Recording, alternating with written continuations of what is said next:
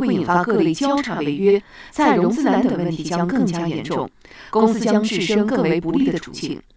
对此，佳兆业传媒与公共管理部总经理李小刚向本台记者表示，公司将客观公布，会把最坏的结果讲出来。客观说，也没有什么呃办法，因为公告会都讲得很清楚了，我们也会把最坏的结果讲。因为第一个违约出现这个东西了，可能会出现其他其他违约风险，这个都已经说了，所以我们也不想去美中原地产市场研究部总监张大伟认为，以佳兆业的资产实力，偿还债务原本没有太大问题，但是项目停摆的问题不解决，就容易爆发债务违约问题。佳兆业面临的不是破产重组，而是债务重组。最后的结果应该还是互相之间的一个一个一个一个它的一个停摆时间的结束，因为可能现在的情况它也非常完善，这些到期债务，所以整体来看的话，呃，各个债权方包括它的一个企业管理方的话，呃，我觉得还是会积极的处理。有市场人士分析认为，佳兆业的违约发生在香港而非内地市场。中国房企在海外融资的规模不超过三十个亿，这个数量不太可能会引发大范围的恐慌。此外，佳兆业的债违约很大程度上是由于其股东结构变更所致，并不能够由此推导出行业性的风险。债务违约，像佳兆业这个事情，它本质上并不是一个房地产行业出现了一个销售的问题、市场的问题所导致的违约，而是由于它本身的一个股东的一些变更啊，或者说一些董事会主席的这些撤离，包括在去年十二月我们发生的这个雅基乐的这些事件，都是由于市场外的因素所导致的。这里是正在直播的财经早班车，接着让我们进入财经万花筒板块。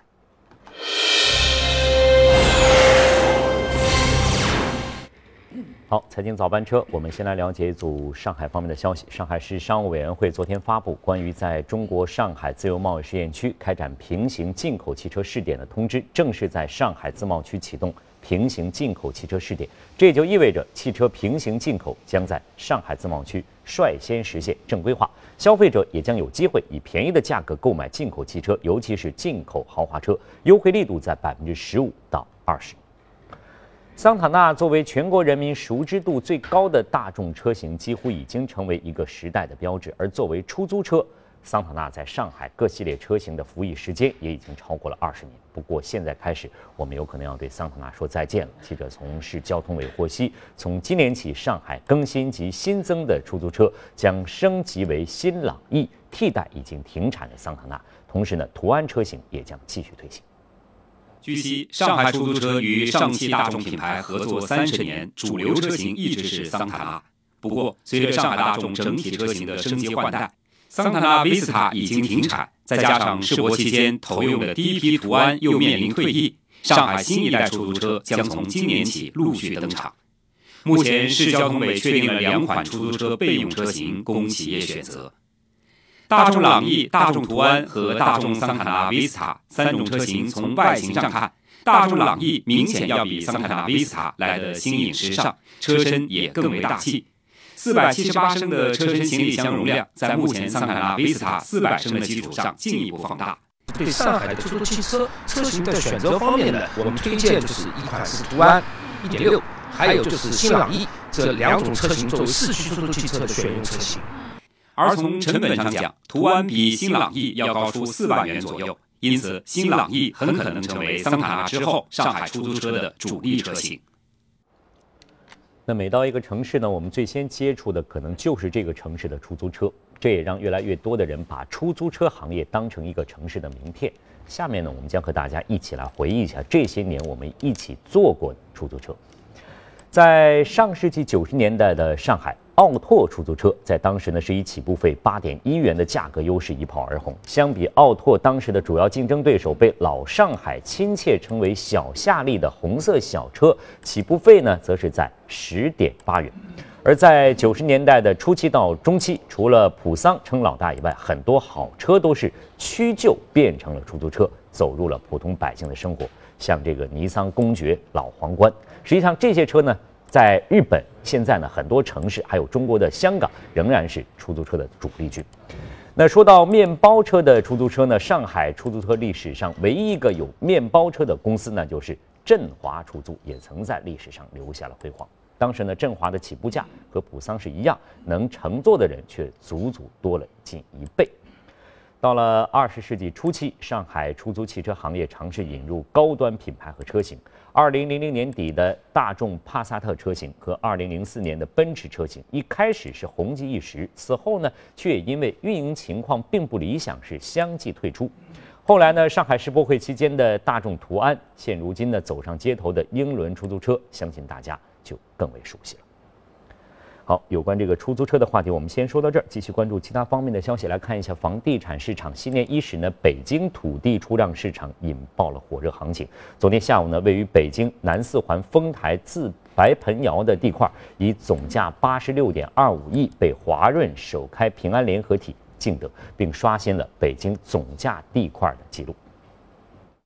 呃，这个这个位置非常好，地块的面积又非常大，而且周边已经有了。很多成熟的社区，也也有一些高档的别墅社区，有一些高档的公寓社区，也有一些普通的住宅社区，而且价格也是也也有一定价格，所以这块地，呃，其实价就很高，而且推出来之后也受到了好多开发商的关注吧，这个也是很正常的。那在昨天的拍卖现场呢，万科副总裁毛大庆没有任何的收获。不过呢，他表示，这标志着2015年开始，北京楼市的普通商品房价将会进入六万元时代。好，这里是财经早班车，请您锁定第一财经东方财经。稍后呢，我们将会进入从华尔街到陆家嘴板块来关注全球市场和国际财经消息。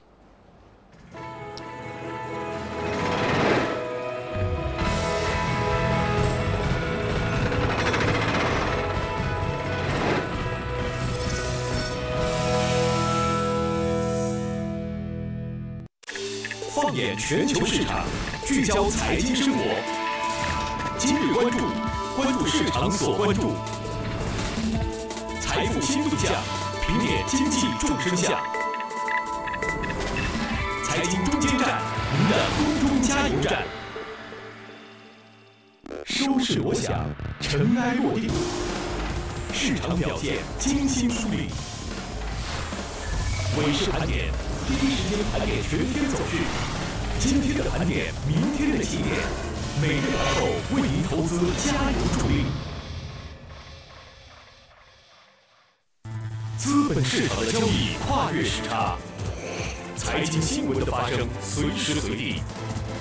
上海、香港、新加坡、伦敦、纽约，全球各大金融中心，我们的记者正在现场，精选全天资讯，会见财经人物。财经夜行线，第一财经新闻风向标。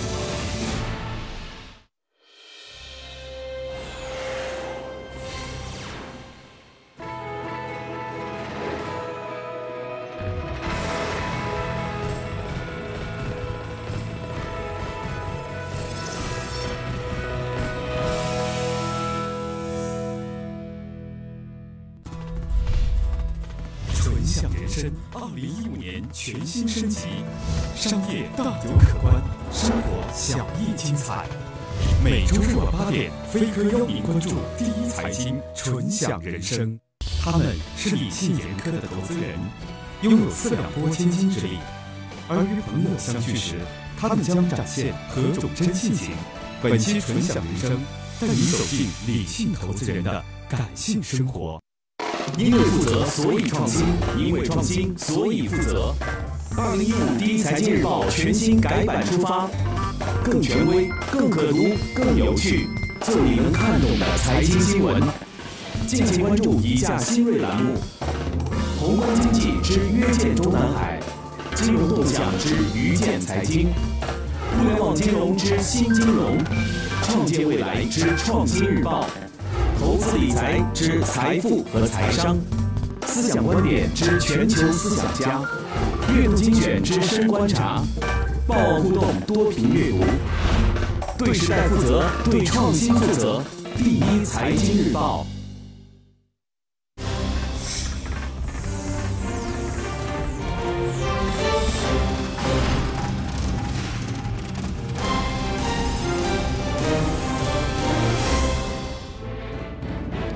发现语言的奥妙是一件多么有趣的事情。你看啊，美联储昨天发布了十二月的会议的纪要，他说的大致的意思是说，未来不会紧盯着通胀水平来决定加息的进程。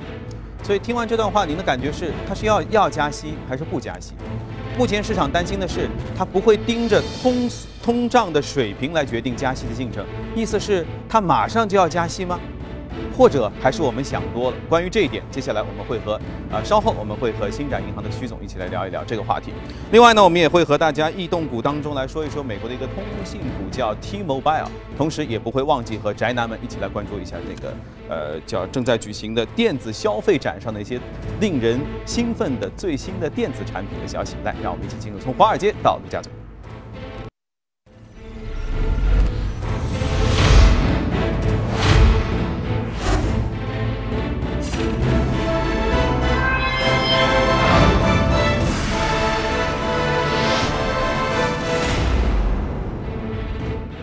美联储昨天公布了最新的去年十二月份政策会议的纪要，纪要就显示了今年四月之前，美联储不会采取加息的动作。不过，也有政策委员会的立场已经出现了动摇，认为不一定非要等到通胀上升到百分之二之后呢，再开始加息。呃，有着美联储通讯员之称的《华尔街日报》的记者希尔森拉斯就撰文就表示了，联储一定会在今年加息。而考虑到国际油价大跌对于通胀的抑制的作用，的确不排除美联储在通胀还没达到百分之二就提前开始加息的可能。所以你看，这个文字的奥妙啊，真的是有点像呃某些部门哈，白天说我们不会涨价，晚上突然之间又涨价了。美国昨天公布了最新的贸易数字，显示贸易赤字环比大幅下降百分之七点七，达到了三百九十亿美元，创下十一个月来的新低。主要是由于石油价格下跌，以及美国对石油进口的需求的下降，啊，都是石油的问题。之前在转向欧洲，欧洲统计署昨天发布的十二月的 CPI 的初值是。负百分之零点二，五年来呢首次跌入了负值的区域，这主要还是和原油价格的大幅下挫是有关的。而 CPI 的由正转负呢，将大大增加欧洲央行采取量化宽松的可能性。一月二十二号，欧洲央行就召开了今年的第一次议息的会议。呃，欧洲版的 QE 是否会正式的推出，我们一起拭目以待。同样是来自欧洲啊，德国总理默克尔昨天出访英国，并且与英国首相卡梅伦进行了会谈。尽管按照德国官方的说法是默克尔此行是为今年六月在德国召开的 G7 的峰会来做预热的，但是不少分析也认为默克尔主要的任务其实是在移民问题上和英国首相卡梅伦去达成一个共识，因为欧盟国家大量移民的涌入英国一直是英国希望脱离欧盟的重要的原因。卡梅伦就表示了会同其他的欧盟成员一起力争在移民问题上达成具有建设性的结果。I want to fix the problems in Britain's relationship with the EU, which the British people can find very frustrating. I'm convinced this can be done. As the Chancellor said when you last stood in this room, where there's a will, there's a way, and that's very much my attitude too. It's about securing what is in the best long-term interests of Britain, and also, I believe, the long-term interests of Europe too. 当然，除了移民问题之外，欧元区的经济问题也一定是两个人会面的重点。对于之前《明镜周刊》披露的关于默克尔能接受希腊退出欧元区的报道，德国总理昨天自己做出了明确的表态。他说：“希望希腊能够继续留在欧元区内。”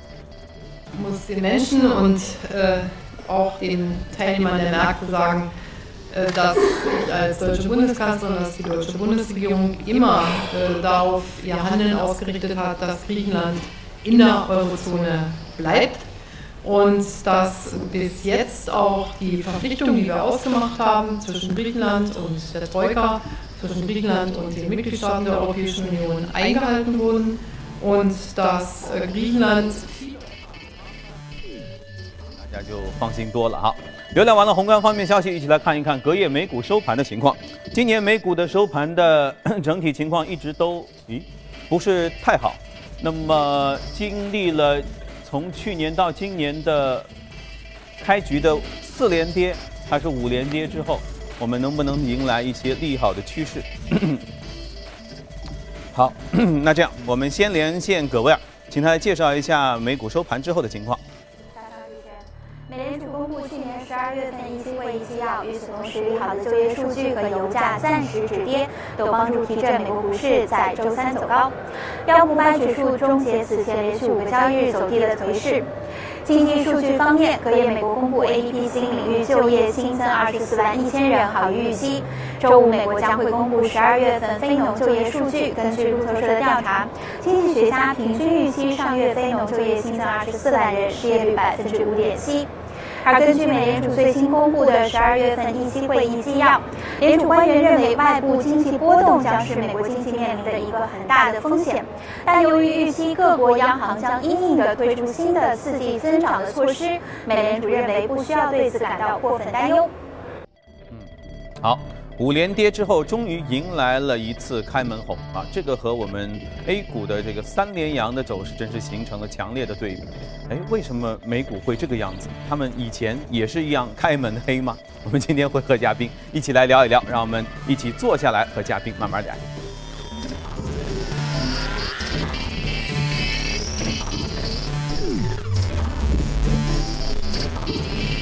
好，欢迎回来。坐在我对面的是星展银行的徐总，还有我们的好朋友朱勇。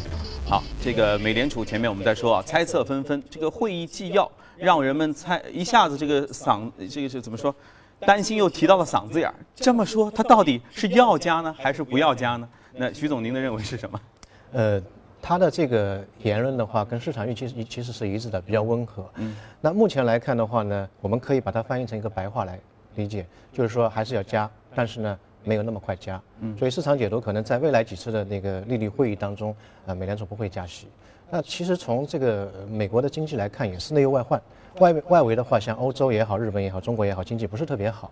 那么内部的话呢，CPI，特别石油价格下跌之后呢，CPI 离它的目标位呢还是有一定的距离。嗯，所以它出这个措辞呢是很正常的。昨天我们去看那个美元指数啊，其实昨天最高是九十点二六，现在九十。那也是下跌了，因为没有这个升息的一个快速的一个预期。那另外美股我们看到也是出现了一个上涨，也是对这个是这个声明的一个非常好的一个解读。美股的上涨倒终于是也算让我们深出了一口气啊！你看我们这儿开门多好啊，可以说是一个梦幻的开局。如果一直延续到今天到明天本周。如果一直是向上的这个行情，我觉得，呃，从新年到现在啊，大家所有股民的心里都是热乎乎的，不管有没有大空，至少是热乎乎。那美股它这个以往也是这样吗？一月一号开门一片黑。呃，以往的话，一般情况都是开门红。嗯啊，就是今年是比较特殊的。有有人说可能圣诞太开心了，因为圣诞那一周是连涨了七天，所以到现在突然间一个下跌，是一个获利回吐的一个。一个行情，那么我们今年来看美股的话，呃，我个人认为是三句话。第一个，上半年的话，这一波调整之后是一个上涨，到了下半年的话是一个大幅的一个震荡，然后整个一年的话会涨，但是跟二零一三年和一四年相比的话呢，这个涨幅呢有所收敛。那我简单解释一下，为什么上半年会涨呢？因为现在美国经济非常好，呃，上去年的四季度的 GDP 是百分之五。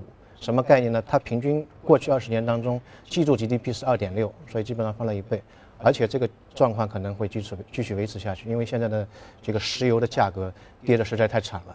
那么有一个文章就是分析到，如果说石油从九十美金跌到七十美金的话，对美国 GDP 的提升是一点二。嗯，那现在七十美金跳到了四十八美金，那这个利好还没有完全反映在呃美美股上面或者美国经济上面。另外一个呢，今年也是非常特殊的一年。因为大家知道，明年的话是美国的总统大选年，那么美国总统大选年四年一次，这个政治和经济是有一个关联度的，嗯，也就是大选年是有一个规律的。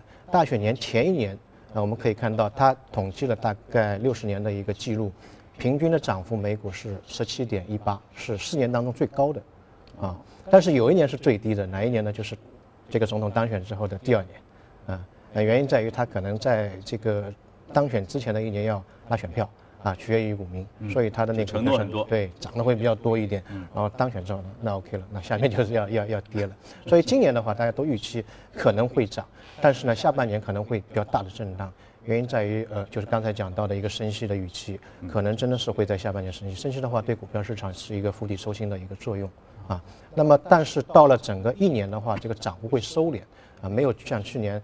呃，百分之十二，前年是百分之三十的一个涨幅，原因在于平均从一九六九年到现在，平均每一年的标普五百的涨幅是七点三，嗯，那么前两年已经有点透支了，三十，嗯，百分之十二，所以今年的这个涨幅会可能会有一点收敛，这是一个大的一个。这总体上肯定是个温和的趋势，对但基本上是向好的，对，是吧？现在同行都是预测是会有一点。我看到高盛啊，昨天看到了一份报告，它是意思也是先跌后涨，对，然后再跌。但是他说这个在美联储降息之前会有一个非常高的高点，嗯，这点您同意吗？嗯，会有。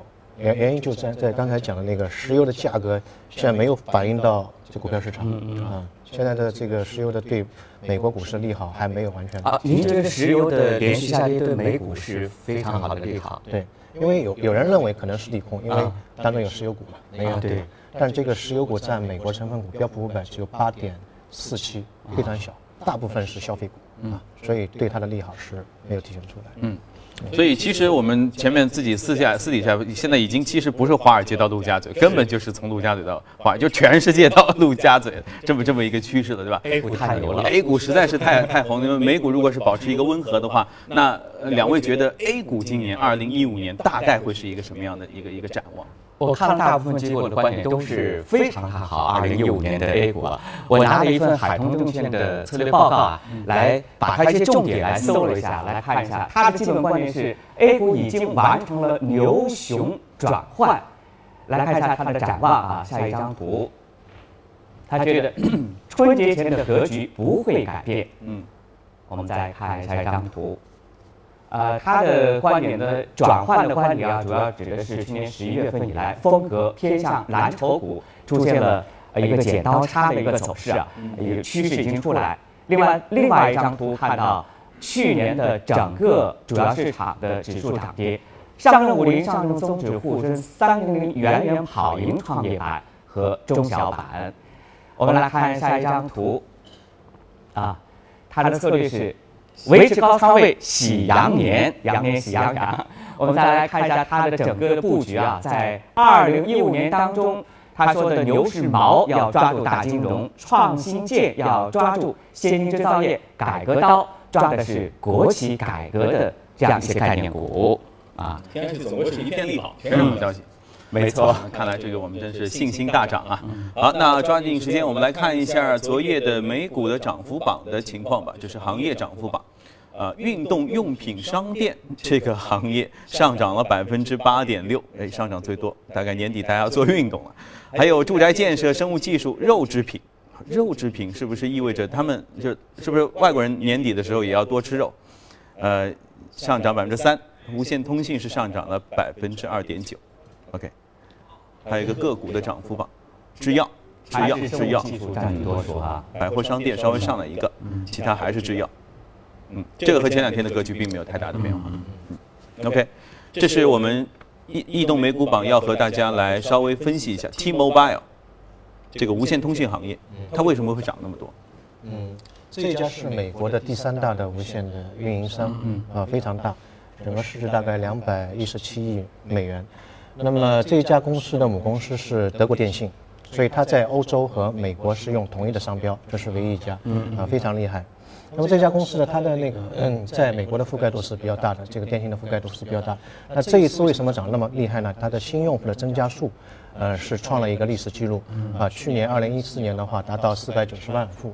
那它平均一般下来是每个季度是一百万户，所以这一次是远远超过市场的预期。现在可能是用无线的这个网络的人越来越多了。嗯嗯，他们居然在这，就是我觉得美国应该是一个基本上都用手机的，就覆盖率非常完整的国家。嗯，它它如何能够突然之间吸引一大堆的新用户来加入？呃，一个方面它技术方面，特别是那个网速方面会稍微好一点。另外一个它的覆盖覆盖点，包括机场，那个星巴克，它的覆盖点比其他的要。多一点，那另外一个他的那个形象大使会好一点，就那个用了那个浙大军士那个作为他的全球的 浙大大使。好，OK，呃，时间关系啊，我们先去一下广告，稍后回来我们继续跟您聊。时间七点五十分，从华尔街到陆家嘴，我们来关心一组最新的全球公司的资讯。宾利汽车昨天宣布，公司的二零一四年实现全球交付有一万一千零二十辆汽车，比二零一三年增长了百分之九。而中国市场的汽车交付量是两千一百九十一辆，大涨百分之二十二，成为最大的亮点。此外呢，宾利昨天还表示了备受市场期待的全新超豪华顶级 SUV 将会有望在今年正式推出。我很难想象宾利汽车推出的 SUV 是什么样子。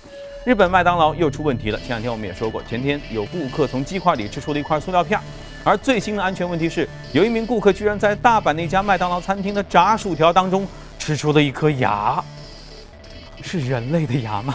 面对频频发生的食物安全的问题，麦当劳日本公司昨天召开特别新闻发布会，向公众致歉。麦当劳方面表示，在工厂及店内混入异物的可能性极小，混入途径目前仍然不清楚，依然在调查当中。哎，他也没有说是不是人牙或者是别的牙，是吧？大家都有一个共识啊，那就是这个 CK 产品最重要的风格就是性感啊，我们都记得它的形象代言人贝克汉姆。但是在小贝之后，CK 最近又收了一名小鲜肉，他就是小天王 Justin Bieber，他会成为 CK Jeans 2015年春夏系列的最新的代言人，他将和超模劳拉琼呃斯通携手拍摄最新的广告大片儿。新的大片延续了 CK 一贯的黑白的风格啊，大家能看在电视看到，Justin Bieber 身穿 CK 牛仔裤，半裸上身出镜，而呃 Laura Stone 是从背后环抱的 Bieber。姿态非常撩人，从画面当中可以看出，能够展示出如此，呃，线条分明的身段，Bieber 应该是在健身房下了一番功夫的。其实也还好，因为 Justin Bieber 本来他一第一是年轻，其次是那个那个身板啊，他确实是挺好。除了个头的问题，就是他去表演那个维密的那个那个表演的时候，他没办法，主办方很贴心，给他安排了一个一米高的大木块，他站在上面，这样的话维密就可以跟他打招呼了，不然没法看。好，继续我们回来啊，要来看一看呃，二零一五年国际消费电子展的一些情况。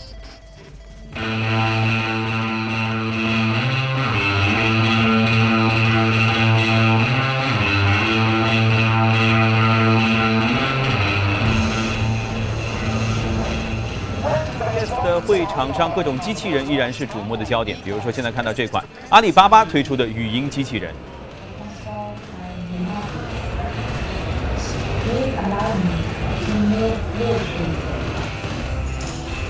这个日本人嘛，呃，当然超高的、超越高清标准的 4K 电视是非常的绚丽夺目的。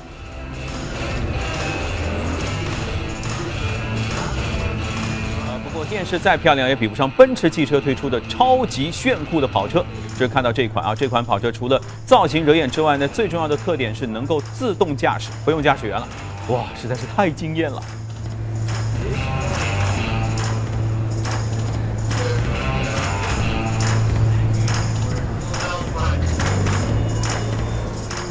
嗯，驾驶员终于可以坐在汽车里吃早饭了。除了汽车，惠而浦公司在电子展上推出的全新的智能概念厨房，以后做菜只要轻点屏幕就可以自动完成了。经济小玩意之外呢，新款电子游戏发布也是电子展上不可或缺的一些元素。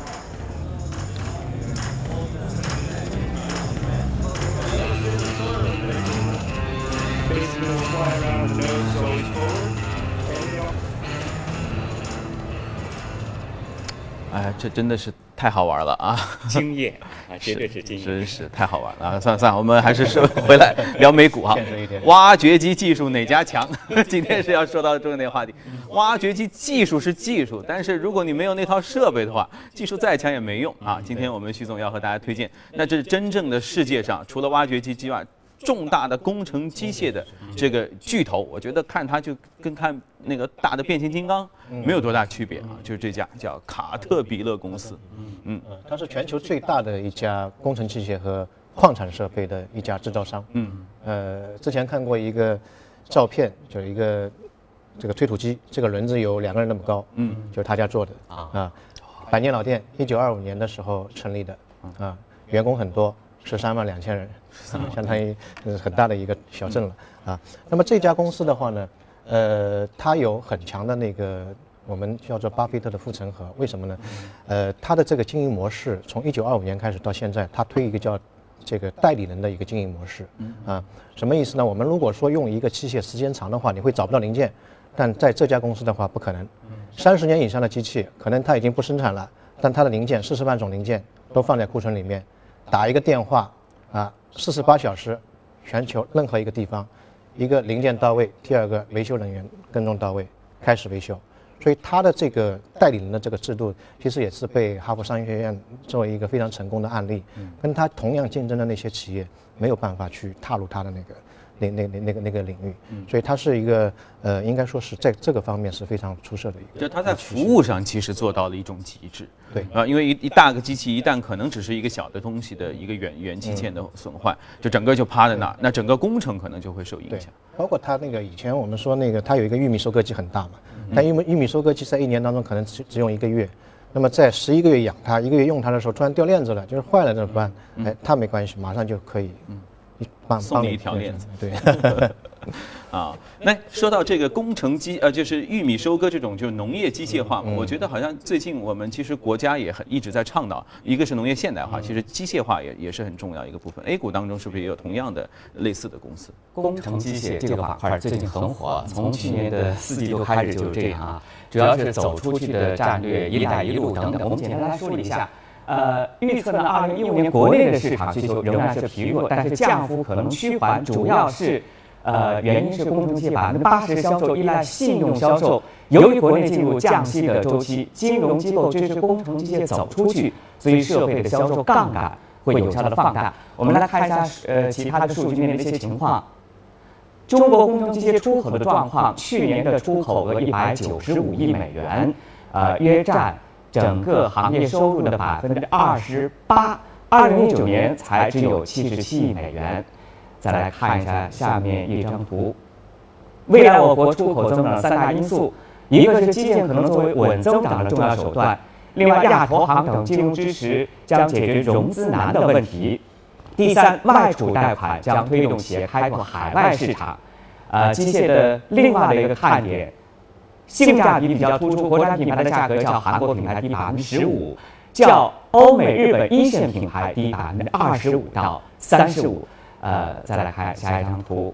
这是我们整理的我国机械行业部分的上市公司，这一点跟我们的铁路基建的数据还是有点相似啊。走出去，它有价格等等方面的一些明显的优势，这是对它的一个利好的刺激。其实我国我们除了这个机械本身的这个硬件的价格比较便宜之外，其实我国好像一直也强比较强调就是软服务，就像就像您刚才说的这个代理人制度，我们这个机械方面是不是也也也能做到这？